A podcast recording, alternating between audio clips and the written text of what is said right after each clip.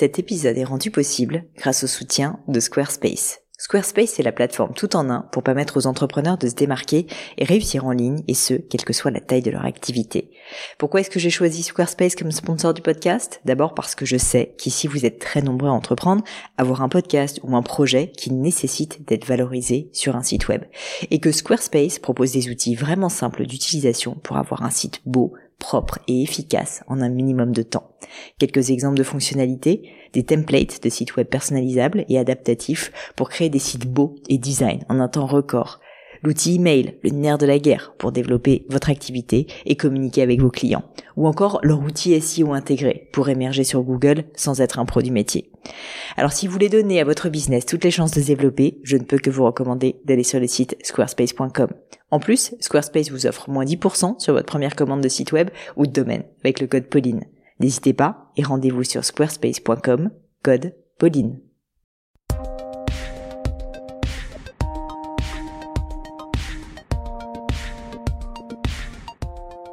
Bonjour à tous et bienvenue sur Le Gratin. Dans Le Gratin, j'interviewe des personnalités remarquables pour parler de leur réussite et essayer de décrypter avec elles les clés de leur succès. Et pour tout vous dire, le paradoxe, c'est que au fond, j'aime pas trop le mot succès. J'ai toujours l'impression qu'il y a une connotation négative, très matérialiste. Or pour moi, le succès, c'est pas forcément financier, ça peut l'être bien sûr, mais au fond, c'est plutôt simplement le fait d'atteindre ses objectifs, quels qu'ils soient. Et surtout, je pense, de prendre le temps d'apprécier cette réussite. Du coup, dans le podcast, j'essaie de parler du succès au sens large et j'ai déjà invité une grande chef pâtissière indienne, un pilote sur Mirage 2000, un designer de joaillerie aussi, un journaliste, une coach sportive et de très nombreux et talentueux entrepreneurs. Mon objectif, c'est qu'en une heure d'écoute, vous retiriez tous les principes, trucs, routines ou philosophies même de mes invités pour ensuite pouvoir les appliquer à vos propres projets.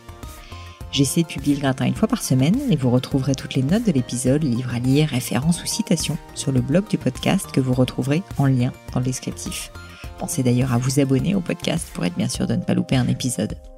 Enfin, et je passe à, mon invité du jour, comme d'habitude, si l'épisode vous a plu ou que de façon générale le podcast vous fait passer un bon moment, alors n'hésitez pas à mettre une petite note sympa ou un mot doux sur iTunes, voire même à en parler autour de vous. Ça compte énormément pour moi et qui sait, ça pourra aussi peut-être rendre service à quelqu'un dans votre entourage. Alors aujourd'hui, j'ai le plaisir d'accueillir Kenza Sadoun El Glaoui, créatrice du célèbre blog mode La Revue de Kenza. En plus de son blog, vous pourrez aussi retrouver Kenza sur son compte Instagram au pseudonyme Kenza SMG. Ce qui est d'assez formidable avec Kenza, c'est que même si vous la rencontrez pour la première fois, vous aurez déjà l'impression de la connaître depuis toujours. Elle est comme ça, elle a un talent émotionnel hallucinant, comme j'en ai rarement rencontré. Autodidacte, elle abandonne ses études supérieures après deux semaines passées en fac de langue et décide, bac en poche, de se confronter au monde du travail. À la clé, la création de son blog, la revue de Kenza, qui deviendra l'une des références en contenu lifestyle et mode en France, à tel point que Kenza enchaîne depuis plateau télé, publications dans les magazines les plus pointus et partenariats avec des marques prestigieuses. Je savais que j'allais passer un bon moment en interviewant Kenza, mais j'ai été surprise de découvrir une très grosse bosseuse qui s'est faite toute seule et avec un vrai souci d'authenticité pour sa communauté. Mais je vous en dis pas plus et laisse place à ma conversation avec Kenza Sadoun El Glaoui. Salut Kenza. Salut Pauline. Merci, euh, merci beaucoup, beaucoup d'être avec moi sur le podcast et bienvenue. Euh, ça me fait super plaisir de, de t'avoir et euh, d'autant plus qu'en fait tu vas bientôt partir aux US, donc c'est un peu un privilège de t'avoir avec moi ici encore à Paris. donc j'étais contente de te parler et j'ai voulu commencer par un petit truc mhm. où j'ai fait mes recherches sur sur toi, tu t'en doutes, et ça m'a fait tout simplement hurler de rire. Donc j'aimerais commencer par ça. J'ai découvert ton deuxième compte Instagram, mhm. le compte donc Kenza SM Gross que je vous invite tous à aller voir, messieurs dames parce qu'il est quand même assez drôle et que c'est juste l'antithèse en fait du compte de l'instagrammeuse euh, classique parce que c'est un compte où tu ne poses que des photos ratées, des photos où tu es pas très jolie. Oui. Ça peut arriver, même si en vrai tu es très jolie. Ça arrive souvent. et je voulais simplement te demander euh, d'où est venue cette idée et pour toi. Euh, qu'est-ce que ça signifie quoi? Mais en fait, je, je sais même pas d'où est venue l'idée. C'est simplement que tu sais, quand tu fais un shooting, tu prends des milliers de photos. Littéralement, quand tu enlèves ta carte de ton appareil photo, que tu uploades tes photos, tu as des milliers de photos, t'en sélectionnes genre une, mm. voire trois. Et en fin de compte, il en reste beaucoup. Et je me suis dit à chaque fois, oh, c'est dommage de jeter toutes ces photos qui sont bah, quand même la réalité de ce moment-là. notamment ces photos où je suis pas très belle, pour dire très moche même, parce que je, je fais exprès de mettre Il y en en a avant deux, des trois photos assez où, ouais, où, où je suis vraiment vilaine, je fais des têtes vraiment bizarres, et je me suis dit bah autant en faire quelque chose et les mettre sur un compte, ça prend, ça prend pas. Enfin le but c'était pas d'en faire un, un compte Insta hyper euh, hyper connu, mais c'était juste, euh, je sais pas, je trouvais ça marrant de de, de poster ces photos, euh, comme tu dis, à l'antithèse des photos officielles qui apparaissent sur mon feed, avec une légende, parce que je recherche du coup des légendes un peu façon même, tu sais, mhm. comme, enfin, des trucs très, Très, très décalé, ouais. ouais, assez décalés, assez, euh, assez, euh, bon, assez bêtes finalement, et, et, et voilà, il, il a ses- son petit nombre de followers et c'est cool quoi. C'est clair. En tout cas, il m'a bien fait rigoler. Merci. Mais, euh, mais si on est un peu plus sérieux maintenant, je voulais aussi euh, commencer par quelque chose que je connais un petit peu moins bien de toi, c'est ton enfance et Mhm. ta famille. Euh, Mhm. en plus, je sais que tu es très proche de ta famille, donc Mhm. ta vie un peu avant la revue de Kenza. Ouais. Si je pas de bêtises, donc tu es d'origine marocaine Ouais. et euh, tu as vécu quand même toute ta vie en France, à Ouais. Paris. Je suis née à Paris. Est-ce que tu peux me parler un petit peu justement de comment c'était ton enfance? T'étais bonne à l'école euh, Comment c'était? Pas fait des- forcément que de l'école. non, j'ai- alors ouais, euh, mon enfance, bah écoute, une enfance très cool. Je suis née à Paris, euh, j'ai grandi à Paris, je, je n'ai jamais quitté Paris. J'ai des parents qui ont divorcé par contre très tôt, j'avais Mm. 3-4 ans. Donc autant te dire que je me souviens pas vraiment de moments passés avec mes deux parents. Mais euh, j'ai vécu avec ma mère du coup la plupart du temps. Mais mon père était très très présent parce qu'il habitait à Paris, que voilà, il s'était mis au point un week-end sur deux, tous les mercredis avec papa, Mhm. machin. Enfin, un truc très classique finalement euh, dans une ville euh, comme Paris. Euh, du coup, j'ai un frère qui a un an de moins que moi. On a vraiment grandi ensemble pour le coup. Euh, on a tout tout fait. C'est mon meilleur ami. C'est, c'est, c'est- enfin, tout le monde dit qu'on est faux jumeaux parce que physiquement on se ressemble beaucoup, qu'on a un an d'écart et qu'on est vraiment tout le temps fourrés ensemble. à tel point qu'à un moment j'ai redoublé une classe et j'ai demandé au proviseur si on pouvait se retrouver dans la même classe. Tu vois, et Qui on s'est retrouvés. Qui t'a dit oui? Ah bah ouais. Trop cool. Ah ouais, il a dit on va faire un test et on va voir si ça fonctionne. Ça a fonctionné pendant deux ans. Et puis euh, finalement c'est mon frère qui a redoublé ensuite, donc euh, on s'est perdu à ce moment-là. Mais voilà, donc très cool. Euh, que te dire d'autre Et du coup, sur l'école, justement, t'étais plutôt euh, style euh, première de classe ou plutôt euh, élève? C'était quoi en fait? T'étais très Mais- extravertie T'étais Ouais, en fait, moi, c'est assez terrible. Enfin, c'est terrible parce que j'en garde un souvenir un peu amer. L'école, j'adorais ça, mais j'adorais Mm. ça pas forcément du coup pour les cours que j'apprenais, mais j'adorais ça parce que je j'ai toujours été très populaire et j'ai toujours eu plein de potes. Donc j'adorais, mais c'est vrai, je te jure, c'était genre, tu sais, à l'école, chacun a son rôle. Ouais, bien sûr. Tu vas avoir la grosse tête, tu vas avoir euh, celui qui, qui met le bordel un peu partout, tu vas avoir euh, la fille un peu populaire, euh, machin. Mhm. Et moi, j'étais la fille populaire, pote avec tout le monde, aussi bien avec les plus jeunes qu'avec les classes plus vieilles, tu vois.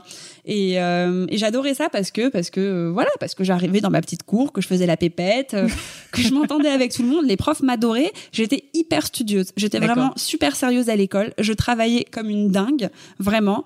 Mais par contre, je fais partie des gens euh, bah, qui travaillaient, qui travaillaient, qui travaillaient et qui n'obtenaient pas les meilleures notes. Et ça, Mhm. c'était horrible. Ouais, c'est c'est frustrant, Ouais. c'est clair. Parce que mon frère était celui qui ne travaillait pas et qui obtenait les meilleures notes, tu vois, haut la main. Mhm. Donc pas de rivalité entre nous, heureusement, ça ne s'est jamais installé, mes parents ont fait un bon job. Mon frère est, surdoué, hein, il a été euh, littéralement euh, détecté euh, surdoué, il a fait tous les tests et tout.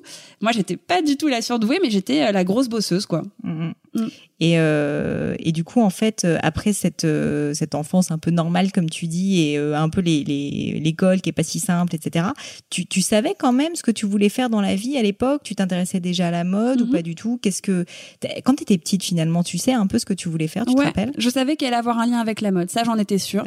Euh, j'en étais sûre parce que mes parents sont dans l'image, mon père est producteur dans la musique, donc dans les clips vidéo. Mhm. Ma mère était agent de photographe. Euh, donc on a toujours eu un rapport à l'image, à la mode et à la publicité dans ma famille très fort. C'est-à-dire que tu vois, les... on n'était pas une famille très tradie. C'est-à-dire qu'à table, on parlait de la dernière campagne euh, Ah de telle marque ou de, de, de dernier édito dans tel magazine. Donc déjà, tu vois, à 15 ans. Euh, mes frères, moi, etc., on était rodés sur qui étaient les photographes, qui étaient les maquilleurs, qui étaient les Mhm. coiffeurs. Ça paraît un peu superficiel comme ça, mais c'est un monde à part entière et euh, qui est passionnant, qui est passionnant quand t'aimes vraiment l'image. Et mon père, bah mon père, c'était la musique, la musique, la musique. Donc je, je sais, enfin, je savais qu'elle allait avoir quelque chose de lié à la mode parce que la mode, bah je, je suis un peu tombée dedans quand j'étais toute petite et euh, c'est quelque chose qui m'a été souvent reproché d'ailleurs parce que je, je me sapais très vite, euh, très tôt et euh, j'étais regardée d'un œil parfois bizarre parce que euh, je m'habillais en friperie quand j'étais encore adolescente, j'avais des, Mhm. des styles un peu improbables. Aujourd'hui, je suis très casual dans ma façon de m'habiller et de, de me présenter, mais quand j'étais jeune, j'avais vraiment besoin de m'affirmer à travers ça. Mhm. Et je savais qu'elle allait avoir un, un rapport à la mode. Maintenant, lequel, je ne savais pas. D'accord. Et, euh, et, du coup, en fait, quand tu euh, passes ton bac, juste après ça, tu, tu commences à faire des études. Mhm. C'était dans quel domaine? Alors là, compliqué, parce que je passe mon bac, je ne sais absolument pas ce que j'ai envie Ouais. de faire. Mes parents m'encouragent à partir aux États-Unis ou dans n'importe quel pays. Ils me disent, écoute, pars, prends une année sabbatique, réfléchis, t'as tout ton temps, maintenant que t'as ton Mhm. bac, te prends pas la tête. Les parents les plus cool du monde, quand même. hein. J'avoue. Euh, moi, un peu flippée, un peu, euh, voilà, genre non, non, je me sens pas de partir seule. Euh, je veux faire comme tous les potes. Je me lance dans une fac avec un, en, enfin, en LEA anglais-italien à la Sorbonne. D'accord. Euh, pff, pas très intéressant. Sans raison, parce que t'aimais Mais ouais. bien un peu, mais Non, pas... mais j'étais bonne en langue en fait. J'étais hyper bonne en langue euh, et en français, donc je me suis dit bah naturellement euh, Mm, mm. ça me servira à quelque chose. J'apprends l'anglais, j'apprends l'italien parce que c'était ma LV1, ma LV2. Mm. Euh, et en fin de compte, je suis restée deux semaines à la fac Ah ouais. parce que en fait la, la fac, je l'ai vue comme une jungle. Moi, je sortais d'une école privée. Euh, tu vois, j'étais en boîte à bac, hein, pour te dire, parce que moi, je voulais arrêter l'école à 16 ans à la base, Mm. et que ma mère m'a forcé, m'a dit, tu ne sortiras pas du système scolaire avant d'avoir eu ton bac. Elle m'a prise, elle m'a mis en boîte à bac, donc j'ai été fliquée comme jamais en boîte à bac. J'ai eu mon bac hein, au final. Ouais, donc ça a marché. euh, résultat, ça a marché. Et, et, euh, et quand tu sors d'une boîte à bac où euh, on est peu d'élèves dans une classe et on est vraiment, enfin tout le monde se connaît, etc., Mhm. où tu te retrouves dans une fac, tu, tu connais les amphis. Moi, je Ouais, me suis retrouvée, tu arrives, tu te retrouves assis sur un Tu escalier, connais t'es là. personne, c'est Ouais. hyper anonyme en plus. C'était blindé et puis les cours me fascinaient pas en fait, Mhm. m'intéressaient pas forcément. Donc au bout de deux semaines, bah, je suis allée voir mes parents en disant bah, je crois qu'en fait j'aime pas et je vais arrêter parce que ça sert à rien. Donc j'ai arrêté. Alors, est-ce que tu peux me raconter cette conversation? Parce que quand même, quand tu, tu es jeune, enfin, je sais que les parents sont très souvent euh, assez inquiets quand même de l'avenir de leurs enfants, et euh, tu te dis, euh, aller voir mes parents pour leur dire, je, je vais arrêter mes études et ensuite, ben, je vais essayer de trouver un boulot parce que je crois que c'est ce que tu as fait. Ouais, Que- pas que- vraiment. J'ai refait une école juste derrière. D'accord, bah, tu vas me raconter Ouais. ça. Mais, mais qu'est-ce que tu leur dis et comment ça s'est passé Et comment ils l'ont pris Mais en fait, je pense qu'ils s'y attendaient. Parce que eux m'encourageaient à partir après mon bac en me disant tu ne sais pas ce que tu veux faire, va te prendre une année, deux ans sabbatique, Mm. va apprendre une langue sur le terrain, euh, tu vois, déploie tes ailes quoi. C'était moi qui voulais rester dans leur jupon et qui était vraiment pas prête à, partir. J'avais euh, mes potes, ma vie, enfin je voulais pas.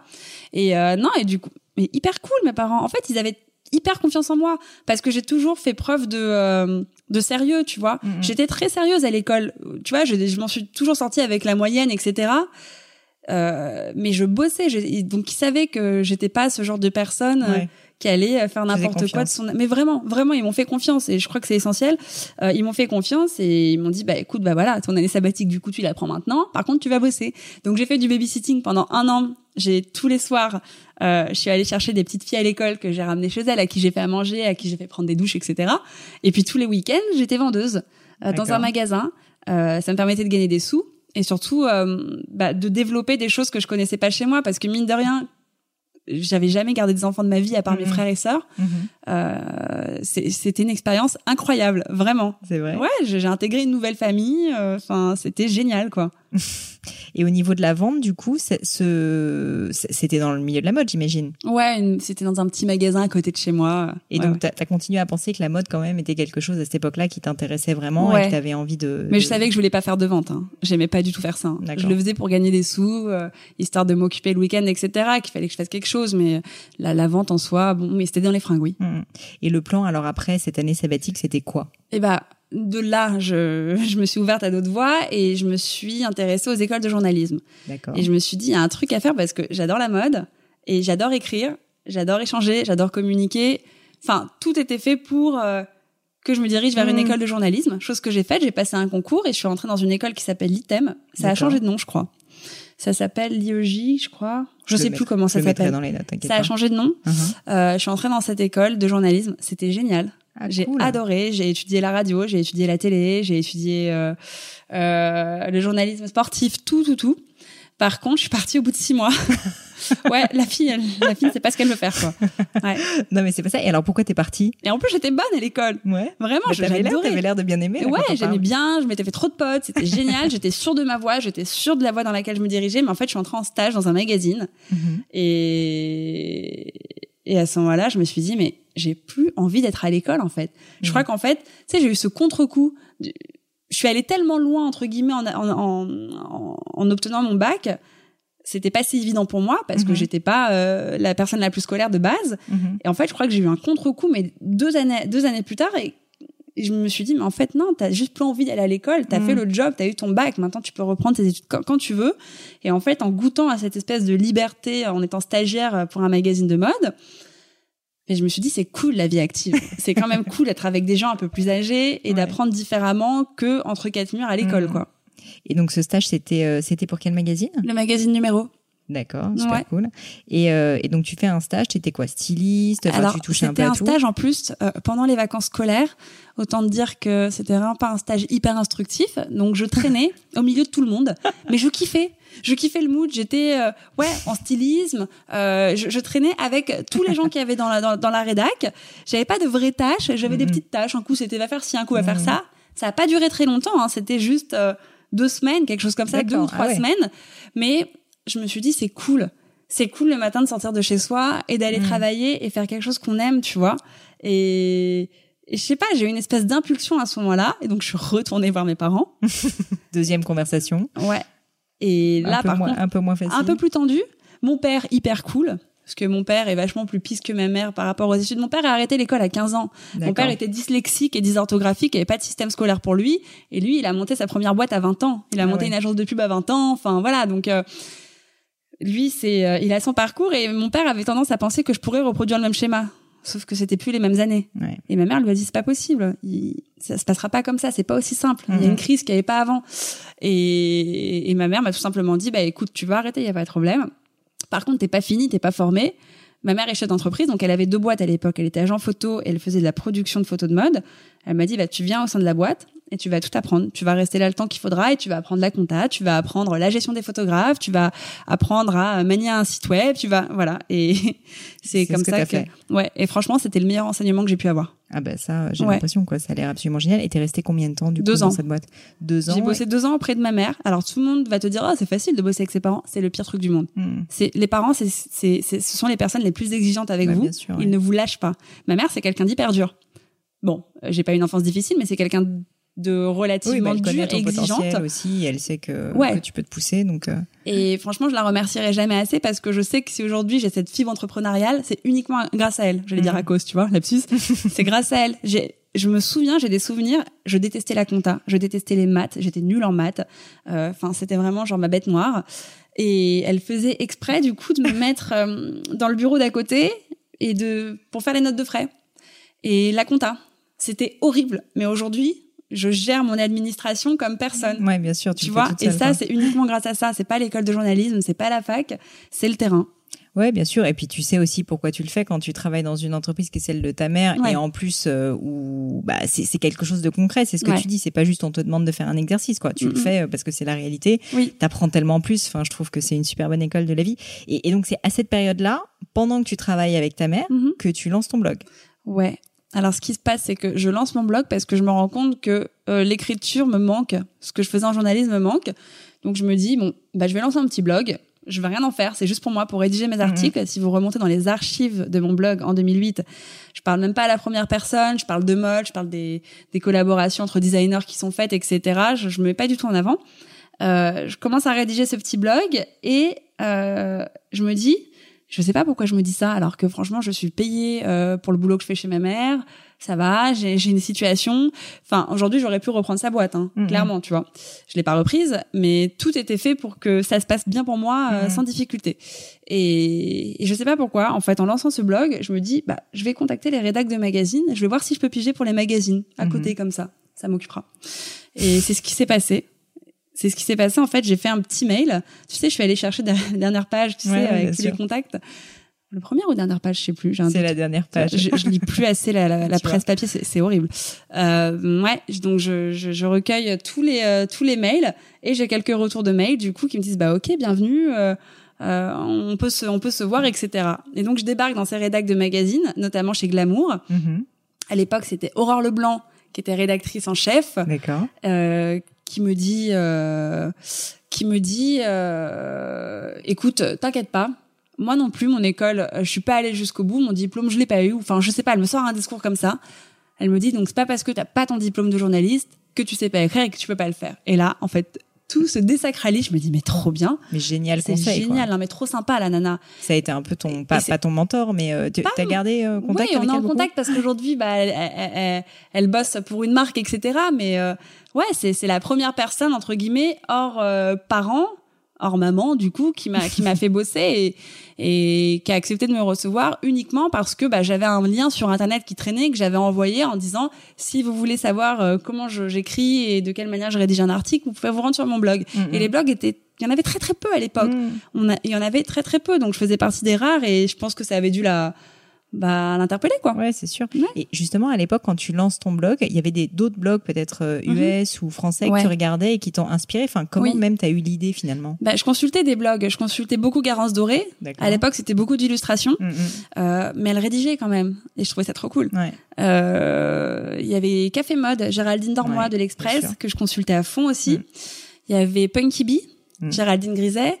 Euh, il y avait des blogs US, il y en avait pas mal, mais surtout des blogs euh, street style, genre Face Hunter, que je consultais vachement aussi. Attends, j'essaie de me souvenir. Euh, Fashion Toast à l'époque. Et qui d'autre? Carla's Closet. Ouais.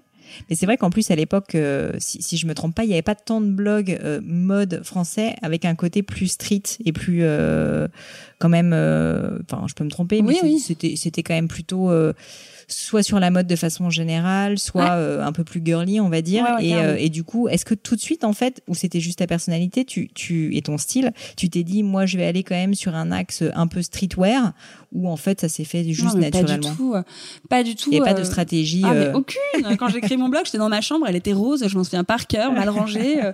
non, non, je me souviens et euh, je me souviens, j'ai créé mon blog, je, je rédigeais du coup des articles euh, complètement impersonnels où je, je parlais de collab entre des marques, etc.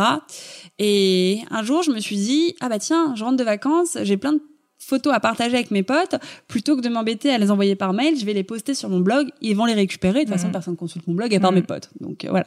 Et qu'est-ce qui s'est passé quand j'ai posté cette série de photos? Ça a été la, la folie. On avait fait des, des vacances à Saint-Trope, donc euh, petite série photos Mhm. sympa entre potes à Saint-Tropez, etc. T'as 20 ans, tu fais la folle, c'est génial. Et euh, je rentre de vacances, je poste ces photos et là, des commentaires, mais à l'époque, il y avait un engouement très important hein, pour les blogs. Des commentaires dans tous les sens et des gens qui me disent mais mets-toi en avant, mets-toi en avant, on a envie d'en savoir plus, du coup ta vie a l'air cool. Et je me suis dit mais grave, attends, c'est génial, mais c'est hyper excitant, t'imagines ah ouais. Ouais, t'as 20 ans et on, on te demande d'en savoir plus sur de- toi. de Et toi, tu te dis, mais ces gens, je les connais pas, je les verrai sûrement jamais. Il il y avait beaucoup de pays étrangers, beaucoup de, de pays, enfin de, de pays type euh, Belgique, euh, enfin francophone, tu vois, mais Mhm. euh, Suisse. Il y avait beaucoup de, de gens des États-Unis. Et de là est né mon premier poste, du coup, au mois de septembre, retour de vacances, septembre 2008, alors que ça avait été lancé, pardon, en juillet, où je me suis mise en avant, mais sans stratégie Mm, mm. sans stratégie du tout. Et aujourd'hui, euh, il y a toujours pas vraiment de stratégie, j'ai envie de te dire, mais euh, bon, si c'est plus rodé quand même, mais Bien sûr. mais bon, voilà. Et, euh, et alors, tu continues à travailler en même temps chez, chez ta mère, mais tu postes très régulièrement comme ça Ouais. des articles où tu te mets donc de plus en plus en avant, enfin pas au sens où tu te mets en avant, mais au sens où juste on te voit euh, Ouais. avec tes avec tes fringues. Est-ce qu'il y a eu un moment dont tu te rappelles où tu sens que ça a pris une nouvelle tournure Ouais. et où tu sens que ça s'est euh, voilà, ça a décollé quoi? Est-ce que tu peux m'en parler?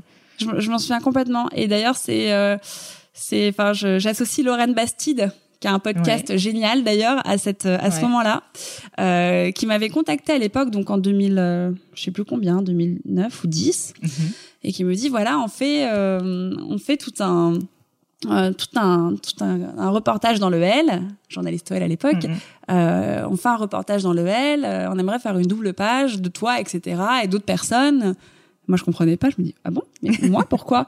J'avais eu que des petits encarts, tu sais, jusqu'à Mhm. présent, genre dans le 20 minutes, des petites choses, genre oh un blog est né, voilà ce qu'est le blog, le concept du blog.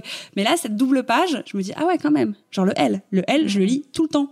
Ma mère le lit, ma grand-mère le lit, et je me dis il y a un truc, tu vois, Ah, le monument. c'est que oui et puis c'est une cible qui est différente de celle que tu as sur ton blog c'est déjà des, des des des dames enfin tu vois c'est enfin moi j'associais ça pour moi à la parisienne parce que Mhm. c'était ma mère qui lisait ça c'était euh, une cible particulière et donc euh, j'ai senti vraiment une impulsion à ce moment-là et j'ai compris que bah que mon blog euh, était peut-être plus populaire que je ne le croyais Non mais c'est euh, c'est c'est incroyable quoi. Et du coup euh, et du coup juste une fois que t'as vécu ça, même l'audience elle a augmenté. Enfin t'as senti quand même vraiment un impact. Ou Ouais, je sentis presque un- toi psychologiquement quoi? Non, c'est moi psychologiquement, mais j'ai senti un petit impact quand même. Tu vois, il y a des moments, deux, trois moments clés comme ça, notamment la première fois que je suis allée au festival de Coachella en 2010, quand Mm. c'était pas aussi populaire, j'y suis allée en perso. Euh, je faisais un live tous les jours sur Twitter avec les tweetcams, tu sais, Ouais, où je truc. euh, ouais, à l'époque. ça n'existe plus. Je débriefais de ma journée tous les jours avec euh, ma communauté française. euh, mais qui qui grandissait du coup au fur et à mesure que le festival se déroulait parce que parce que je relayais quelque chose qui était vraiment pas aussi populaire avec des artistes de dingue, des paysages de dingue.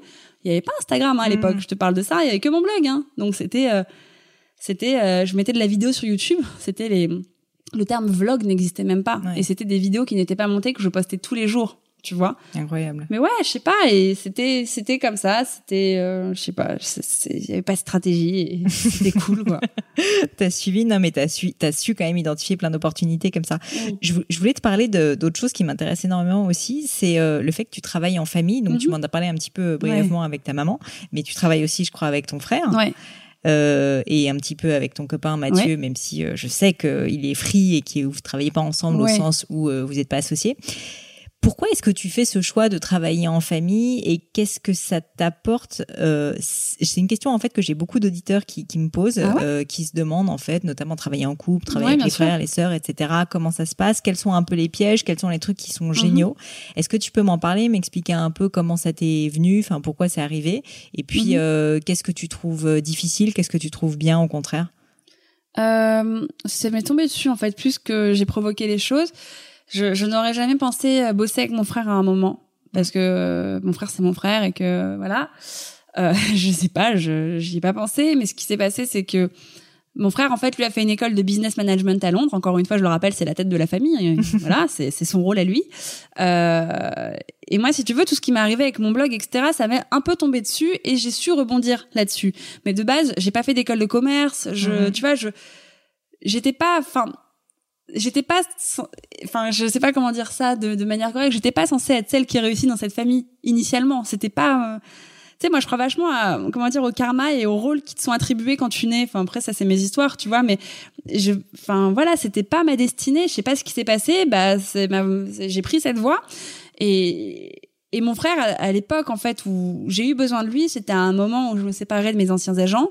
Et je lui ai dit, putain, j'ai besoin de quelqu'un pour m'aider pour mes contrats, etc. Parce que mm. je maîtrise pas tout. J'ai, je, voilà, j'ai besoin d'aide. Tu veux bien t'en occuper euh, de manière à ce que je puisse rebondir? Il m'a dit, OK. Et il a commencé à se pencher dessus, à regarder mes contrats, etc. Et en fait, j'ai senti tout de suite qu'on pouvait faire quelque chose ensemble là-dessus. Et, et à terme, je lui ai dit, mais s'il te plaît, genre, viens, on continue monte ta boîte autour de ça et fais-le, tu vois. Parce que lui, il bossait dans un truc qui avait rien à voir. Il bossait dans un domaine naval en Hollande, enfin, tu ah vois, dans les énergies nucléaires, quoi, le truc qui a rien à voir. Ouais. et, euh, et, effectivement, rien à voir. Et du coup, bah, il a commencé à m'aider et monter sa boîte, du coup, pour euh, pouvoir facturer euh, quand je le rémunérais sur les contrats qu'il disait pour moi, etc. Et, et il l'a professionnalisé réellement. Et voilà comment ça s'est passé. Maintenant, il a monté sa boîte qui s'appelle Influence et qui gère d'autres blogs que toi ou ouais. influenceurs Alors on n'est pas en exclu, c'est-à-dire qu'il a signé aucun blogueur en exclu. Euh, Diego, il fait surtout de la stratégie digitale pour les marques. Tu vois donc euh, les marques de luxe mhm. surtout. Donc euh, il est contacté par beaucoup de marques, il s'en occupe et puis quand euh, moi ou d'autres blogueurs de qui il est proche amicalement ou professionnellement ont besoin d'aide pour un pour un contrat, il s'en occupe. D'accord. Voilà. Donc ça s'est fait comme ça en fait, par hasard et ça marche trop bien et ça marche trop bien. Et alors pourquoi est-ce que ça marche trop bien? Et à l'inverse, qu'est-ce que tu sens quand même être un peu difficile si c'est pas trop indiscret? Euh, qu'est-ce que, qu'est-ce que, quel conseil tu vois tu pourrais donner à quelqu'un qui pense s'associer avec son frère, avec son, je sais pas, un parent, un cousin, peu importe? Est-ce que, est-ce que pour toi c'est un peu différent quand on s'associe avec quelqu'un euh, qui n'a rien à voir, tu vois, familialement? Oui, je pense. Moi, je me suis jamais associée dans la vie. Euh, et je suis toujours associée à personne, mais d'une certaine manière, oui, je mm. suis d'une certaine manière, je suis associée à mon frère. Mais euh, je pense que quand on s'associe à quelqu'un de sa famille, il faut être sûr que les bases soient ultra solides. Diego et moi, on n'a jamais été en rivalité. Mm. Avec un an d'écart, c'était pas évident. On aurait pu mm, l'être, tu vois. Bon, c'est un garçon, je suis une fille, mais on aurait pu l'être d'une certaine manière. On a été dans la même classe, etc. Mais je pense que mes parents ont fait un job franchement brillant dans notre éducation. Euh, qu'on a une relation qui est tellement saine en mm. tant que frères et sœurs. On, notre but, c'est de nous pousser vers le haut en permanence. Mm. Et ça, je crois que mon frère le ressent, que je le ressens. On n'a pas besoin de se dire les choses, mais dès que je peux le mettre en avant et le porter vers le haut, je le fais. Et c'est la même chose pour lui. Et je, crois euh, comprendre que parfois, dans des relations frères-sœurs, il peut arriver qu'il y ait une forme de rivalité, tu vois. Mais on a eu de la chance, on a été éduqués vraiment avec tellement d'amour, voire trop de bienveillance de nos parents. Je te jure, parce que on, est particulier. Hein. Moi, mon père, c'est c'est le vrai père juif qui m'a dit tout, tout, toute ma vie, euh, t'es forte, t'es belle, tu vas réussir, t'es belle, t'es forte, tu vas réussir, tu vois. C'est mais bah oui. Bah, c'est comme ça que ça marche. Voilà, il l'a dit à mon frère, il me l'a dit. ma mère, pareil. Donc parfois peut-être un peu oppressant euh, pour les gens, euh, pour mm. les gens autour, effectivement, qui se disent c'est quoi cette famille là où ils s'adorent tous, où les parents sont fans de leurs enfants. Mais je pense que ça a marché. C'est ce qui fait mm. qu'aujourd'hui, bah, on a pris confiance en nous. Mon frère est bien dans ses pompes, je suis bien dans les miennes et on veut que le meilleur pour l'un et l'autre. Mm. Voilà. du coup, c'est peut-être plus facile aussi de se dire les choses quand ça marche ou quand ça marche pas, parce que vous avez une relation qui est tellement saine et fluide que la communication est hyper simple. Et ça marche, c'est ça le truc. Mm. C'est qu'en plusieurs années, ça fait combien de temps qu'on va ensemble? Peut-être quatre ans? Ça marche, mais divinement bien. Mm, Parfois, il arrive effectivement qu'il y ait des euh, incompréhensions, etc. Mais ça monte même pas dans les tours. Il y a même pas de soucis. C'est, c'est, tu vois, on peut en parler au détour d'un déj de famille. Euh, on, se met dans un coin, le truc, il est, euh, tu vois, débloqué en cinq minutes, quoi. Non, c'est cool. Top. Euh, je voulais te parler un petit peu aussi de l'avenir et de et du fait que bah, tu es euh, sur le départ, euh, en tout cas en France. je trouve ça hyper intéressant parce que bah, parce que c'est pas facile déjà de partir de France quand comme comme toi en plus tu l'as dit, tu as un gros réseau ici, tu as, as, ta famille, enfin tu as énormément d'affect en plus j'imagine mhm. en France. Et là donc tu as pris la décision de partir habiter aux US mhm. avec Mathieu ton ton copain. Est-ce que tu peux me raconter un petit peu pourquoi vous avez pris cette décision et aussi comment euh, vous vous y prenez parce que je pense que ça peut aider des personnes euh, qui savent pas du tout comment faire. Bien sûr. Euh, alors pourquoi on a choisi de partir? En fait, avant que je rencontre Mathieu, je pensais déjà à partir. Ça fait peut-être dix ans que je me dis un jour j'irai mm. vivre aux États-Unis. Et j'ai toujours voulu vivre à New York, mais je crois qu'il est trop tard. C'est-à-dire que j'ai laissé passer le bon moment de vivre à New York. Je pense que New York c'est euh, c'est bien quand t'as 20 ans quand t'as 30 ans, enfin moi j'en ai 31 aujourd'hui, c'est un peu plus speed et c'est plus difficile quand tu penses à fonder une famille, etc. C'est une ville qui coûte cher, c'est une ville, il euh, faut extrêmement, enfin il faut beaucoup d'énergie, etc. Los Angeles, pourquoi? Moi je connaissais un peu Los Angeles. Mathieu, il y avait déjà un peu vécu. Et quand j'ai rencontré Mathieu, il me disait, écoute, euh, moi à terme, euh, de toute façon, je sais que je retournerai tôt ou tard à Los Angeles, j'adore cette ville. Bon, ok, moi j'étais pas hyper fan de cette ville. Et un été, il me dit, écoute, viens, on part, on fait le test on, va voir euh, ce que c'est que Los Angeles mhm. ensemble, etc. C'était il y a deux ans. J'y vais un peu à contre-cœur parce que je suis pas fan de cette ville. Je me dis ok, bon, ok, on y va. Et en mhm. fin de compte, je passe des vacances géniales. Je passe des vacances géniales parce que je j'ai abordé Los Angeles d'une autre manière. Mathieu, c'était quelqu'un qui connaissait cette ville. C'était quelqu'un qui avait des adresses, etc. Alors quand j'étais allée précédemment, j'y allais en touriste. Je flânais. Alors que c'est pas une ville où tu peux flâner. C'est une ville qui est bah beaucoup trop grande. Pas marcher, donc. Non. Euh. Et j'ai adoré cette expérience-là mais on, on parlait pas d'y vivre. On parlait juste de voilà de, de, me réconcilier avec cette ville. Et le temps passe, on, notre couple se porte bien, euh, nos boulots euh, se passent bien, etc. Mais lui comme moi, on sent qu'il y a un truc qui nous manque. C'est-à-dire que on, on, fait le tour, tu vois, on commence à mm. faire le tour et on a besoin de d'un nouvel environnement en fait pour euh... Bah, ça faisait combien de temps déjà à ce moment-là que le blog existait? Ça faisait au moins euh... 7 8 ans ouais, 7 ans quoi quelque chose comme ça. non non c'est tu vois mais on sent qu'on a besoin de je sais pas de quelque chose de nouveau. Mm -hmm. donc on en parle et, et, on se rend compte que bah on a envie d'une expérience tous les deux à l'étranger ensemble.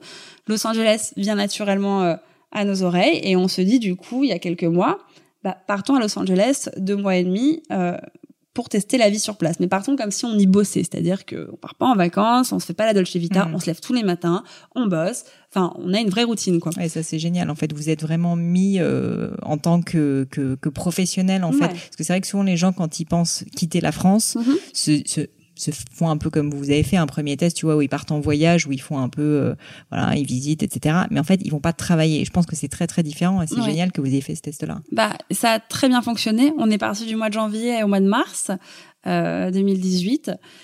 Et honnêtement, ça fait partie des deux plus beaux mois de ma vie où je me suis, mais je me suis reconnectée avec moi-même, tu vois parce que je, bah, comme je t'ai dit, je suis née à Paris, j'ai grandi à Paris, et en fait, ma vie défile à une euh, vitesse folle. J'ai une vie qui est un peu hors du commun, j'en ai conscience. Je passe ma vie dans les avions, je passe ma vie à travailler.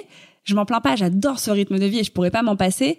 Mais mine de rien, je, tout défile devant moi et j'ai pas le temps de mhm. m'arrêter et de me dire, hé, mais de quoi t'as vraiment envie, tu mhm. vois? Parce que c'est du non-stop, c'est du non-stop, c'est du non-stop. Et là, pendant ces deux mois-là, forcément, le rythme était un peu plus slow. J'ai bossé, euh, parce que les marques ont pu me suivre euh, en me faisant bosser à distance, euh, shooter une série, etc. Bon, elles me font confiance, donc j'ai pu le faire de mon côté mhm. avec mes photographes, avec Mathieu, avec d'autres maquilleurs là-bas, etc. Euh, mais je sais pas, je je me suis dit en fait ouais je crois que ça y est je crois que vraiment j'ai besoin et même pour mon travail et surtout à titre perso j'ai besoin d'un d'un nouvel environnement autre que celui de Paris et donc voilà ça s'est hyper bien passé je sais même pas, je, pourrais t'en parler de des heures, hein, tellement c'était génial. Je trouve ça hyper intéressant parce que moi, je suis convaincue que pour être créatif, ouais. tu as besoin aussi d'un vent de nouveauté, tu as besoin de voir du changement. Et en fait, toi, tu as fait tellement de choses pendant sept ans. Donc, on peut se dire, bah, tu as en permanence, tu vois, des inputs créatifs qui font que tu peux, toi, toi aussi, être créative à ton tour. Mhm. Mais il y a un moment où j'imagine, bah, quand même, ça tourne un petit peu en rond parce que bah, tu connais les marques, tu connais mhm. les gens, etc. Et partir comme ça, vivre une nouvelle aventure, c'est vraiment une aventure. Bah, j'imagine que ça t'apporte, euh, voilà, un nouvel élan euh, qui doit être euh, hyper euh, passionnant et je suis sûre que ça va faire un bien fou aussi à ton travail quoi. Ah ouais, ça j'en ai j'en ai conscience mais c'est c'est c'est un enfin c'est un job euh, tenir un blog et alimenter des réseaux sociaux, c'est c'est viscéral. Tu vois ce que mm. je veux dire? Quand tu fais ça vraiment avec passion. Hein. Je te parle pas de faire un post tous les quatre ans. Non non, quand tu fais comme moi ou comme d'autres anciennes le faisons ou même d'autres nouvelles blogueuses. Enfin, c'est quelque chose vraiment qui est viscéral, c'est-à-dire que tu tu, tu... Ça se sent en tout cas quand tu le dis. non, mais je sais pas comment t'expliquer en fait. C'est tout ce que tu fais. Il y a toujours au fond de ta tête ta communauté qui est là. Mm. Tu, tu vois, moi partir en vacances sans wifi, ça n'existe pas. Mm. Et j'ai fait chier des ex avec ça en disant non non, on part pas dans cette région. Il n'y a mm. pas de wifi. Au contraire, moi j'ai besoin de partager mon expérience. Et tu sais, le mec se regarde genre mais t'es sérieuse? Tu veux pas lâcher ton téléphone?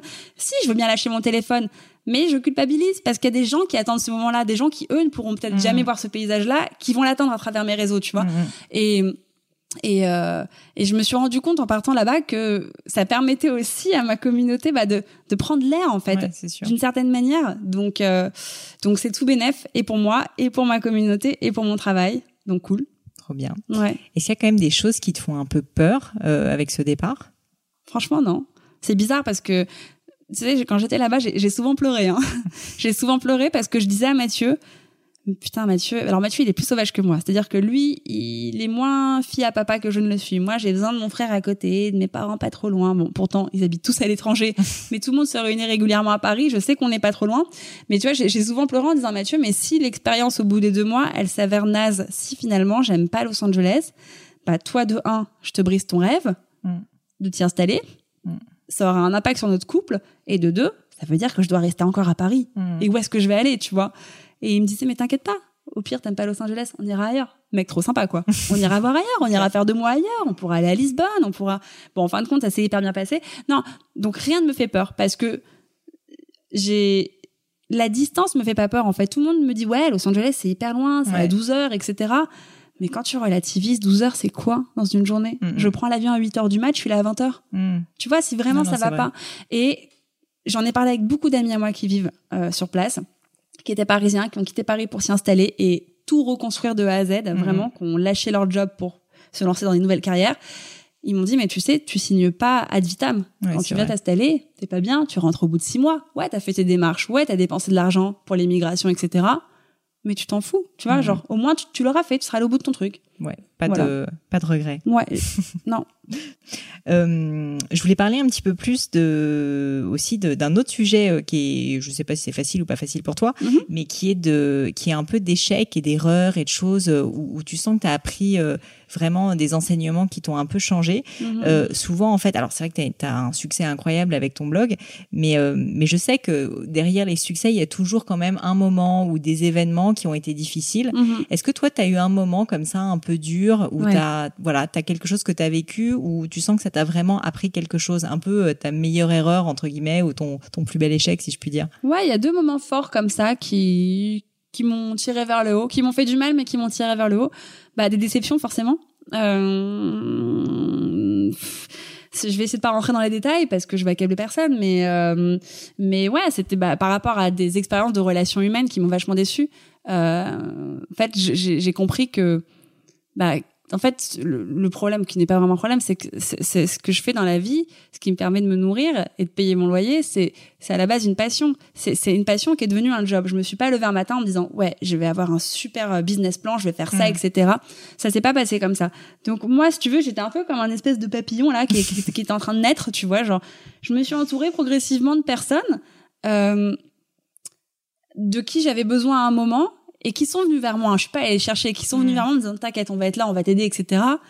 Et en fin de compte, bah m'ont pas tant aidé que ça. C'est-à-dire que j'ai eu des déceptions dans le travail avec des personnes qui étaient censées être des personnes de confiance, euh, qui je pensais étaient mes amis, mais en fait n'étaient pas mes amis. Mm. C'était des gens juste qui faisaient du business. Ouais. Et ça, je l'avais pas perçu.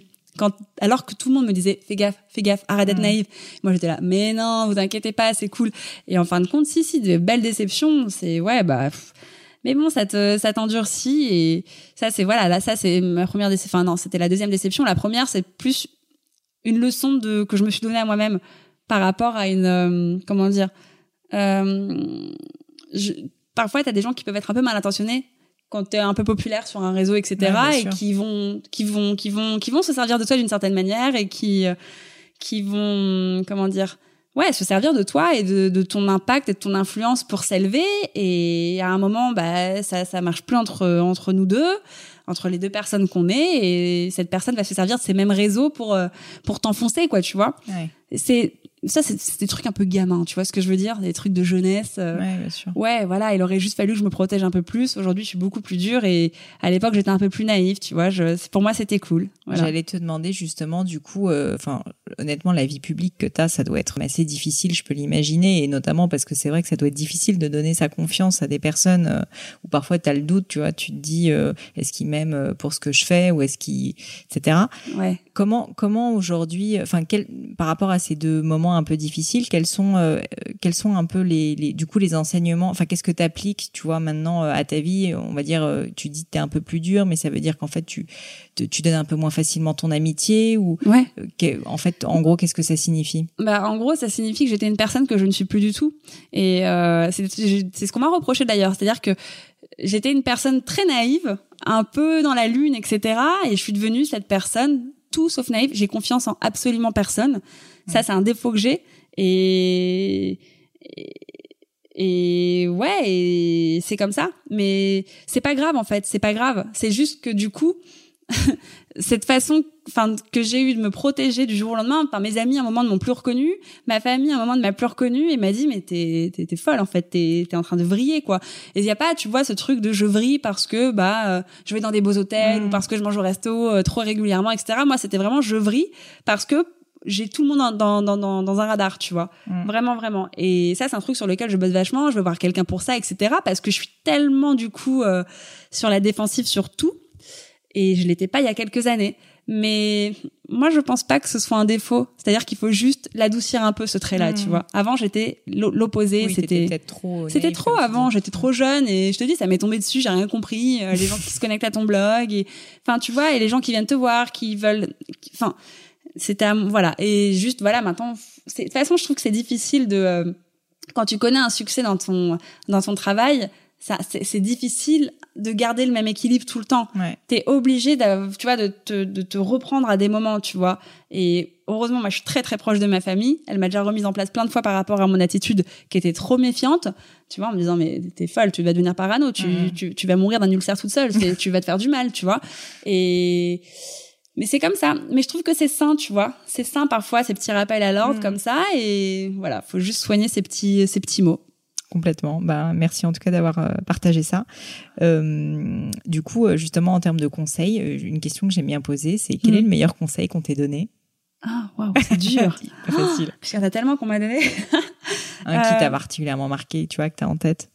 Un conseil qu'on m'a donné, euh, bah je sais pas si on me l'a donné à un moment précis, mais en tout cas une idée que j'ai en tête, que j'ai pu entendre, c'est en fait à un moment j'ai connu tellement de succès quand mon blog a démarré, ça allait tellement vite, tellement fort et euh, c'était tellement impressionnant ce qui était en train de se passer. Tu vois, je, je commençais à faire des plateaux télé, des trucs, Mhm. etc. Enfin, et, et à un moment j'ai eu peur de, de, de l'échec ou de la descente. Tu vois, je me suis dit merde, mais comment je vais faire si à un moment ça s'arrête, etc.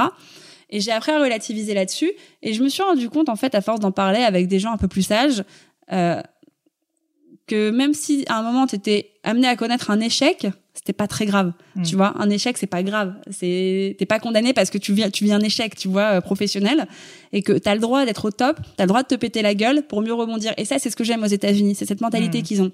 Tu vois, aux États-Unis, tu te pètes la gueule dans ton entreprise, on t'applaudit, on te dit c'est génial, t'as essayé. C'est quoi, tu vas recommencer? Ici, c'est peut-être un peu cliché ce que je dis, on va te juger. Tu vas être jugé, on va te montrer plus du doigt, tu vois? Quand tu, tu, tu tentes quelque chose, que ça ne fonctionne pas, on, va être dans la, tu vois, dans le pathos, quoi. Non, non mais c'est sûr qu'aux États-Unis, enfin, c'est un peu un, c'est comme tu dis, un peu un cliché, mais c'est en même temps un cliché parce que probablement c'est un peu vrai quand même. que, que oui, euh, ils acceptent quand même beaucoup plus facilement euh, l'échec et le rebond et même ils le valorisent. En fait, ah, c'est vrai qu'en France, on essaye de le mettre plus en avant, mais c'est pas facile. Euh, je, je, voulais aussi parler un petit peu du, du blog et de ta méthode de travail. Je trouve ça mhm. toujours hyper intéressant de rentrer un peu dans le détail de la méthode de travail. Je sais que tu travailles tout le temps et que tu travailles énormément. Est-ce que euh, tu peux me raconter un petit peu euh, déjà en fait comment t'élabores? Alors tu me dis que c'est spontané, mais comment t'élabores un petit peu ton planning de poste en fonction de tes inspirations? Mhm. Est-ce que c'est naturel? Est-ce qu'au contraire tu es hyper carré et tu planifies hyper longtemps à l'avance? Mhm. Comment ça se passe? Bah les deux en fait.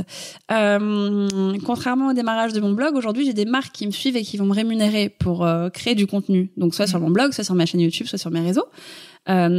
Quand c'est euh, en partenariat avec une marque, du coup, tout est planifié. C'est-à-dire que je vais créer ma série photo, je vais la shooter, je vais faire la DA, etc. Je vais m'entourer des personnes qu'il faut pour ça. Je vais rédiger mon article, je vais faire valider mon article par la marque ou mes légendes sur Insta ou ce que tu veux. Et on va planifier ensemble une date de publication. Là, pour le coup, voilà, j'ai mon petit agenda, tout est, tout est mis en place. Après, quand c'est perso, c'est quand même si tu regardes mon feed Instagram, euh, j'ai beaucoup plus de photos perso que de photos sponsorisées par des marques. C'est euh, spontané. Oui. C'est hyper spontané. Après, c'est spontané, mais je perds jamais de vue qu'il va falloir que je poste un moment. Tu vois, là, on est euh, début septembre, je suis rentrée de vacances. Je sais que là, j'ai deux semaines tranquilles devant moi de posts liés à mes vacances, tu vois. Mais donc, je vais Après ça, tu sais que tu vas devoir anticiper. je vais devoir anticiper. Donc là, cette semaine qui arrive, je vais devoir euh, shooter euh, des tenues, etc. avec une photographe. Mhm. euh, voilà, on va se faire euh, un shoot euh, d'une demi-journée dans la rue avec plusieurs tenues. Tu vois, je, je, sais en fait à quel moment créer mon contenu, etc. Mais c'est c'est important que ce soit organisé et cadré parce qu'il y a beaucoup de travail et que ça doit rouler comme ça, mais il faut garder cette ce minimum d'instantanéité, tu vois. Et mhm. moi, je prends toujours du plaisir à poster une photo, bah, que je viens de prendre instantanément ou poster une story, bah de toute façon ils le ressentent, hein, ta communauté le ressent ça, et c'est ce qu'ils veulent. Hein. C'est sûr. Ouais. Non, mais c'est ça, c'est pour ça que je trouvais que la question, euh, je, je m'auto-congratule un petit peu, était intéressante. Ah ouais, t'as raison, elle l'est. non, non, mais c'est qu'en fait, tu peux imaginer qu'en fait c'est c'est intéressant de vachement planifier à l'avance, mais en même temps mhm. tu perds complètement aussi le côté authentique. Et moi je ressens quand même de ton blog et aussi de ton Instagram que je suis que t'as quand même vraiment une, une envie d'authenticité quand même, et on en parlait au tout début avec mhm. aussi le Kenza SM Gross.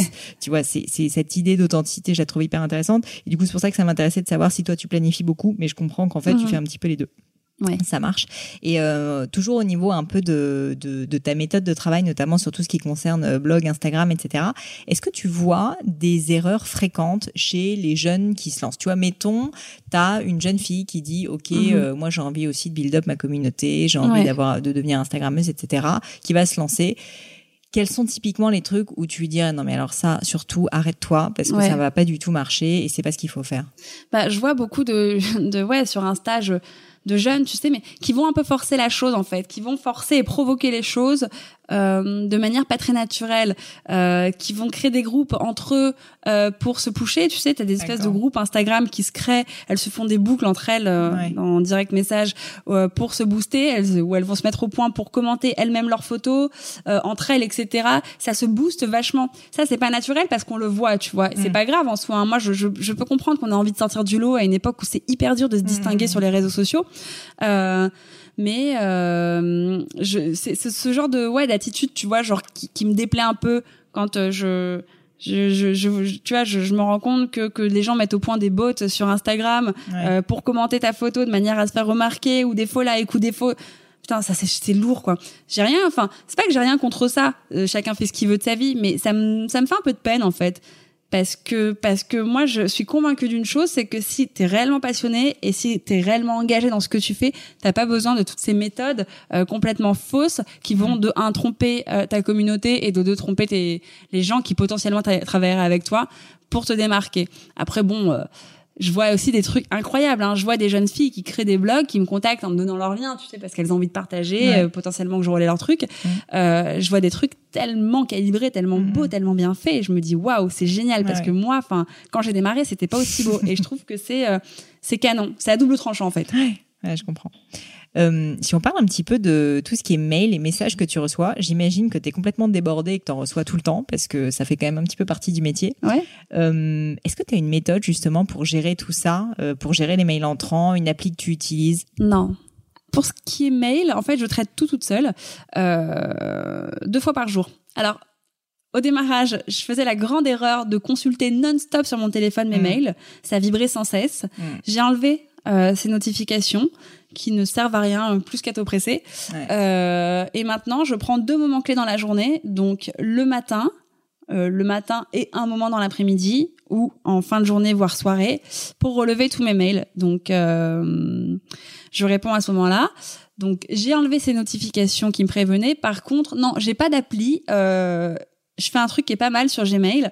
Je répertorie en fait tous mes euh, messages non lus. C'est-à-dire que tu peux créer des espèces d'onglets Mm. où tu euh, mets en priorité tous tes messages non lus. Mm. Parce que parfois, tu sais, tu as des urgences. Ouais. Donc, tu vas avoir tendance à répondre à des urgences, etc. Ça va laisser un trou entre deux messages non lus. Enfin, tu t'y retrouves pas. Mm. Donc, ce que je fais, au moins, c'est qu'à chaque fois que je me connecte sur ma boîte mail, j'ai tous les non lus à traiter. Et enfin, je suis assez sérieuse avec ça, mais c'est vrai que maintenant, j'évite de répondre avec mon téléphone. Ouais. C'est vraiment pour moi des moments qui font partie de la journée de travail et je préfère me poser derrière mon ordi. Et c'est d'ailleurs pour ça que j'ai toujours mon ordi avec moi. Je Mm. me déplace dans toute la journée quand je fais mes rendez-vous avec mon ordi. Mm. Euh, il y a toujours un moment où je vais me poser dans un café ou Ouais. quand je vais dans un showroom d'une marque, etc. Je vais prendre même 10 minutes. Hop, tu sais, tu peux envoyer tes pièces jointes, tes Mm. trucs. Et voilà. Et c'est toi aussi qui gères euh, tous les commentaires de ton Insta, Ouais. de ton Facebook, enfin de tout. ouais, c'est hyper important. Franchement, j'ai pensé plusieurs fois à déléguer. J'ai déjà été assistée, hein. j'ai déjà eu des assistants, etc. Mais j'ai jamais laissé, en tout cas mon assistant Alex, euh, mettre le nez dans mes mails ou dans mes commentaires pour la simple et bonne raison que on s'adresse à la revue de Kenza. Kenza, c'est moi, et j'aurais l'impression de tromper bah, soit les gens qui me contactent, soit mes followers. Donc bon, écoute, je continue tant que je peux. Un jour, j'aurai peut-être un bébé, j'aurai peut-être plus du tout le Ouais, temps, hein, je sais pas. Peut-être. Bah justement, écoute, très belle transition parce que je voulais parler un peu plus perso pour Ah. terminer. Euh, notamment en fait, alors après c'est pas forcément en couple, etc. Mais c'est plus, euh, c'est plus de ta vie privée et notamment de ton emploi du temps, Mhm. euh, qui j'imagine est hyper chargé, Mhm. hyper varié aussi. Mhm. Est-ce que tu peux me raconter un peu à quoi ressemble une journée type de Kenza? Ouais. Euh, Genre à quelle heure tu te lèves le matin? Trop euh, tôt. Qu'est-ce que tu fais? Euh, Enfin voilà, que tu vraiment étape par étape que tu me racontes un peu à quoi ça ressemble. Ouais. Bah les journées, en fait, il y a pas vraiment de journée type, hein, normal. Tu sais, Mhm. c'est la vie de freelance, donc euh, d'un jour à l'autre, euh, ça peut être différent. Par contre, une chose est sûre, c'est que je me lève tôt, je me couche tard. Ça, y a rien à dire là-dessus. Euh, c'est des journées courses, tout le temps courses. Tu te lèves vers quelle heure alors par Je exemple me lève vers 7 heures parce que je fais du sport le matin, moi. D'accord. Donc je vais au sport le matin. C'est mon petit moment. Ouais, j'essaye. Après, il y a des Top. jours où vraiment je suis épuisée, où tu te lèves et il pleut des cordes, t'as pas envie, je vais pas forcer, tu vois, je vais le faire à la maison, mon sport, et je vais le faire une demi-heure sur un tapis. Mais j'essaye parce que c'est le seul moment qui m'est donné que pour moi et c'est hyper agréable. Mhm. C'est devenu une sorte d'addiction le sport, mais c'est pas une addiction genre euh, pour sculpter mon corps, c'est vraiment une addiction genre mentale. Mm, mm. Je sais que c'est mon moment, tu Ouais, vois, je et je prends vachement de plaisir à prendre mon petit vélo, aller à ma salle, arriver, tu vois, voir ces têtes que je ne vois euh, qu'une fois par jour dans ce contexte-là. Et mes écouteurs, c'est parti, je me réveille en douceur, je sors du sport, je rentre vite fait à la maison, je me fais mon petit chai. Tu sais, j'adore. Trop bien. J'adore les rituels en fait. Je trouve que c'est hyper important les rituels dans Bah, une surtout dans- quand on a une vie comme toi qui part dans ça. tous les sens, quoi. c'est ça. Après, tu vois, par exemple, je voyage beaucoup, donc il n'y a pas un mois qui passe sans que je me déplace deux ou trois fois. Euh, je me débrouille pour faire le sport, bah dans la salle, enfin dans la salle de de, de l'hôtel Ouais. ou ou peu Donc importe. tu gardes le rituel même quand tu pars en voyage, Ouais. tu continues à être rigoureuse, tu fais ton sport. Tu À part là, tu vois, vacances d'été. Au départ, j'étais hyper euh, hyper sérieuse et au bout d'un moment, euh, putain, j'avais pas Mm. envie. Et je me suis dit, tu sais quoi, t'as le droit à des vacances. En fait, Mm. tes rituels, tu peux les mettre de côté juste pendant tes vacances. C'est cool aussi. C'est. Mais euh, non, du coup, bah, ça démarre avec une séance de sport. Je rentre à la maison, je me bois un petit thé, je me prépare, je repars. En général, je me repars. euh, soit, soit en fait, j'enchaîne celle de sport, premier rendez-vous vers 9h30, Mhm. parce que je commence avec des petits déj. Soit je peux repasser à la maison et j'enchaîne un rendez-vous à 10h, 10h30. Euh, ça peut être ensuite un déjeuner ou un rendez-vous avec une marque, ensuite un shooting dans l'après-midi, en studio ou avec un photographe amateur dans la rue. Euh, je repasse toujours en fin d'après-midi à la maison. Il me faut toujours ce temps à la maison en fin de journée, donc vers 18h, Mhm. où je vais pouvoir relever mes mails, passer mes coups de fil au calme, Ouais. etc. J'ai besoin de mon environnement maison. Et hum, ensuite, je ressors. J'ai toujours des événements tous les soirs. Donc, je ressors. Je rentre de mes, évén- de mes événements, il est, il est 23h. Et là, le défaut que j'ai, c'est qu'à 23h, j'arrive pas à ne pas retourner sur ma boîte mail. Donc, à 23h, en général, je retourne sur mes mails. parce que j'aime bien me coucher, tu sais, avec l'idée qu'ils soient tous torchés. Ouais. Et je réponds, mais ça, j'essaye de lutter contre ça. Je me Inbox. 0 à 23 heures, euh, c'est bien, mais du coup, c'est fatigant. Bah du coup en fait le problème c'est que je me couche tard Ouais. et je me lève tôt Ouais. et ça c'est moi qui suis mal organisée. Tu vois, tu peux avoir des courses marathon mais bien organisées. Mm. Mais moi le problème c'est que c'est pas un problème en fait, c'est que j'ai des événements tous les soirs, des événements où je suis conviée ou des événements euh, que j'organise etc. Donc et c'est vraiment tous les soirs de la semaine, Mhm. à part peut-être le lundi ou le mardi, tu vois. Et le lundi ou le mardi, mais t'as toujours des trucs, toujours des trucs. Donc c'est vrai que je vois pas beaucoup mes amis mm. pas assez en tout cas comme je le voudrais donc j'essaie de me rattraper euh, bah, le week-end à des moments tu vois avant tous les week-ends on shootait tous les week-ends Mhm. je shootais et là depuis que je suis revenue de Los Angeles je shoote plus le week-end Mhm. parce que j'ai compris à Los Angeles à quel point c'était cool de retrouver une vie sociale et de recevoir ses amis à la maison Ouais, chose que je ne faisais plus parce que mes amis je les voyais dehors entre euh, deux rendez-vous ouais, je Euh, comprends. ouais c'est pas sain c'est pas bien Non, c'est sûr. Mm. Et euh, justement, alors le week-end, tu essayes de complètement couper et de pas travailler ou tu bosses quand même? Non je bosse Tu bosses mais aussi. Tu vois, genre ce matin, là, on est aujourd'hui, on est on est samedi. Je me suis levée, je suis allée à mon sport. J'ai mis mon réveil parce que tu vois, je j'aime pas euh, Mm. gâcher Donc, mes même journées. le week-end, en fait, ça va être euh, vers 7 Ouais, heures. mais ça c'est plus parce que je prends plaisir à mettre mon réveil le week-end parce que je veux pas gâcher mes journées. Sinon, je, Je sais que je fais des énormes grasses matchs, je suis une grosse dormeuse et j'ai pas envie, tu vois. Donc j'ai mis mon réveil, je suis allée au sport, je suis revenue du sport, j'ai bossé sur mon ordi. Euh, voilà, euh, je suis allée déjeuner avec ma mère en terrasse. Sympa. Ouais, euh, et je suis revenue, je te vois. Ouais. Bon, j'ai un rendez-vous après, ok, c'est un rendez-vous mi-boulot, euh, mi-perso. Ensuite, je fais un petit concert. Enfin, tu vois, et c'est... Non, mais voilà, oui, j'ai shooté une petite série aujourd'hui avec ma mère. J'ai juste dit à ma mère, allez, s'il te plaît, on prend 10 minutes. mais 10 minutes avec ma mère, j'ai pas pris rendez-vous avec un photographe, Mm. tu vois. Ça va. Ouais, ouais, non, mais quand même, ça veut dire que tu as des journées qui sont sacrément bien remplies. Et justement, ma question, c'est comment tu fais pour tenir le coup au niveau euh, du sommeil? Tu dis que tu es une grosse dormeuse, mais t'as pas l'air de dormir tant que ça. Non. Tu. euh, Enfin, co- comment tu fais du coup? Tu, tu, tu gères quand même parce que tu es motivé, que tu es hyper passionné, mais Ouais, est-ce que t'as- il n'y a pas tellement de secrets en fait C'est juste non, tu- mais je pense que l'hygiène de vie, elle y est pour beaucoup. Hein. Mm. Parce que je peux te dire que quand tu prends autant d'avions, que tu manges souvent à droite, à gauche, euh, pas aux mêmes heures, euh, pff, moi je sais que ça a un peu joué sur ma santé à un moment, tu vois. J'avais des Mm. maux de bide de ouf à cause de ça. Euh, J'étais euh, un peu dépressive à un moment, tu vois, un peu dépressive. Je pleurais tout le temps. Ouais, Mm. j'étais, je craquais, tu vois, je craquais, je craquais, je craquais. Enfin, c'était il y a deux ans. J'ai eu une sale période. Mais je pense que c'était dû à ça en fait, à ce surménage, tu vois. Mais euh, y- y- voilà, et j'avais mal partout et mon dos se coinçait tout le temps parce que j'ai une scoliose. Enfin, tu sais, Mhm. j'ai tous les, les signes en fait qui t'alarment et qui te disent, hé, calme-toi, Ouais. tu vois. Genre à un moment, c'est clair. t'as un corps, faut le respecter, tu vois. Et euh, en fait, non, je pense que l'hygiène de vie elle est hyper importante. Donc maintenant, je je fais un petit peu attention à ce que je mange plus qu'avant. Euh, Tu fais du sport. Ouais, je fais du sport, ça aide beaucoup. Ça aide beaucoup, beaucoup. Le sport, ça a arrangé beaucoup de soucis. Euh, beaucoup de soucis qui étaient liés au sommeil, justement, parce que j'avais sommeil tout le temps. Ouais. Maintenant, le sport, bah, même quand je suis fatiguée, que j'y vais, euh, je suis un peu fatiguée, j'ai pas envie, etc. Quand je sors de là, je te jure que j'ai l'impression d'avoir fait une nuit de sommeil Mhm. entière. C'est un truc de dingue. Non, non, c'est vraiment nécessaire. euh, euh, pour un rythme de vie, euh, voilà. Non, après voilà, je fume pas, je bois pas. Enfin, tu vois, le soir, je suis raisonnable. Mhm. Quand mes copines sortent et se font des teufs le jeudi soir, moi le jeudi soir il y a pas de teuf parce que Ouais. vendredi matin je me lève. Je sais que c'est chiant et je sais que j'ai commencé ça tôt. Je me souviens quand j'avais 23 ans, j'étais déjà la mamie du groupe parce que j'étais celle qui bossait avant tout le monde. J'ai commencé plus tôt que tout le monde ça, tu vois, quand mes copines étaient encore étudiantes et faisaient la fête.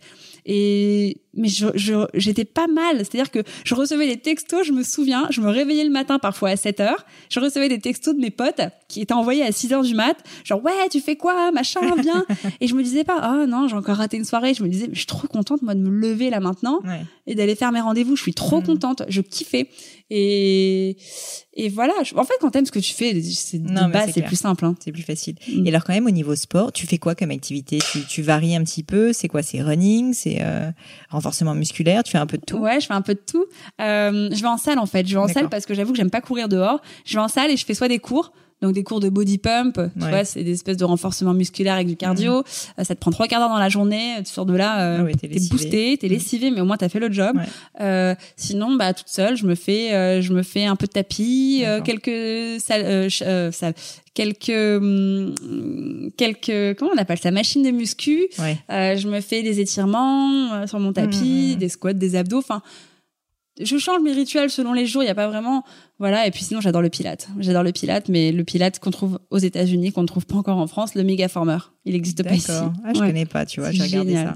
C'est une machine. C'est pas le reformer Ouais. comme on connaît avec euh, les trucs euh, Ouais, façon un peu SM, c'est non mais tu vois ces espèces de machines. Non, c'est vraiment méga former, c'est c'est des machines toutes petites mais euh, c'est génial. C'est un vrai mélange de cardio et de, de pilates. D'accord, bah, je vais regarder ça, je mettrai ça dans les notes. Oui. Euh, pour terminer, j'ai une question que j'aime bien poser euh, sur euh, sur les livres que tu recommandes, Ouais.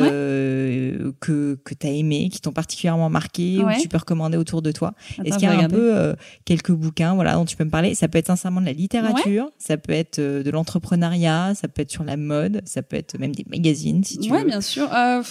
Non, bah écoute, qu'est-ce que j'ai lu récemment que j'ai aimé? J'ai lu un livre qui s'appelle Les cinq blessures qui empêchent d'être soi-même de Lise Bourbeau. D'accord. Euh, Lise Bourbeau, c'est euh, une psychologue, peut-être que je dis une bêtise, hein, peut-être psychiatre, psychologue, je sais Mhm. pas, mais euh, qui est québécoise et euh, qui avait sorti un, un livre qui a été un best-seller qui s'appelle Écoute ton corps. Mhm. Et en fait, elle donne vachement de conseils. C'est-à-dire qu'en fait, à travers ces livres, enfin en tout cas le livre qui s'appelle Les cinq blessures qui empêchent de soi-même, tu vas détecter quelle est ta blessure principale. Parce que chaque être humain a une blessure qui trimballe plus qu'une autre. Forcément, on a un Mhm. passif. Et alors après, c'est encore un, bon, c'est dans mon délire, hein, un peu perché. Mais elle part du principe qu'une âme, euh, toi aujourd'hui tu as une âme, bah, que ton âme avant appartenait à une autre entité. Et que tu trimbales peut-être les blessures de cette autre entité. D'accord. Vrai, faux, je sais pas. Mais quand tu lis ce livre, si t'es un peu spirituel, tu te reconnais d'une certaine manière dans un des profils qu'elle elle propose cinq profils D'accord. et elle te propose la solution pour guérir ce souci. C'est des trucs un peu développement personnel, tu Ouais, vois. je comprends. Et ça m'a, moi j'ai j'ai adoré ce livre. Euh, j'ai lu quoi d'autre? J'ai lu bah, le livre Le charme discret de l'intestin. Ouais. Comment on dit Julia, Julia, Je connais pas le Julia, nom. je sais plus comment. Attends, euh, Julia Enders, un truc. Je l'ai pas lu, je t'avoue, mais j'ai vu qu'il Ouais. a, il est très successful. Et bah et- écoute, j'avais pas du tout envie de le lire Ouais. euh, parce que je me disais putain un livre sur le bide c'est pas très intéressant, mais hyper intéressant. Et qui globalement dit qu'il faut manger, je crois, euh, moins de produits animaux, notamment. Bah c'est elle te conseille, mais surtout elle t'explique à quel point le ventre est important euh, dans ton bien-être et que le point, enfin le, c'est probablement même le premier cerveau de ton corps. Mm. Et c'est vrai que hum, il se passe beaucoup de choses dans ton ventre. Euh, et en fait, je trouve que c'est intéressant. J'aime bien lire ce genre de livres qui te permettent de te connaître mieux. Ouais, tu vois, de sûr. faire un, un travail sur toi que t'as peut-être pas le temps de faire dans la vraie vie parce que t'es à fond, t'es Occupé, speed, etc.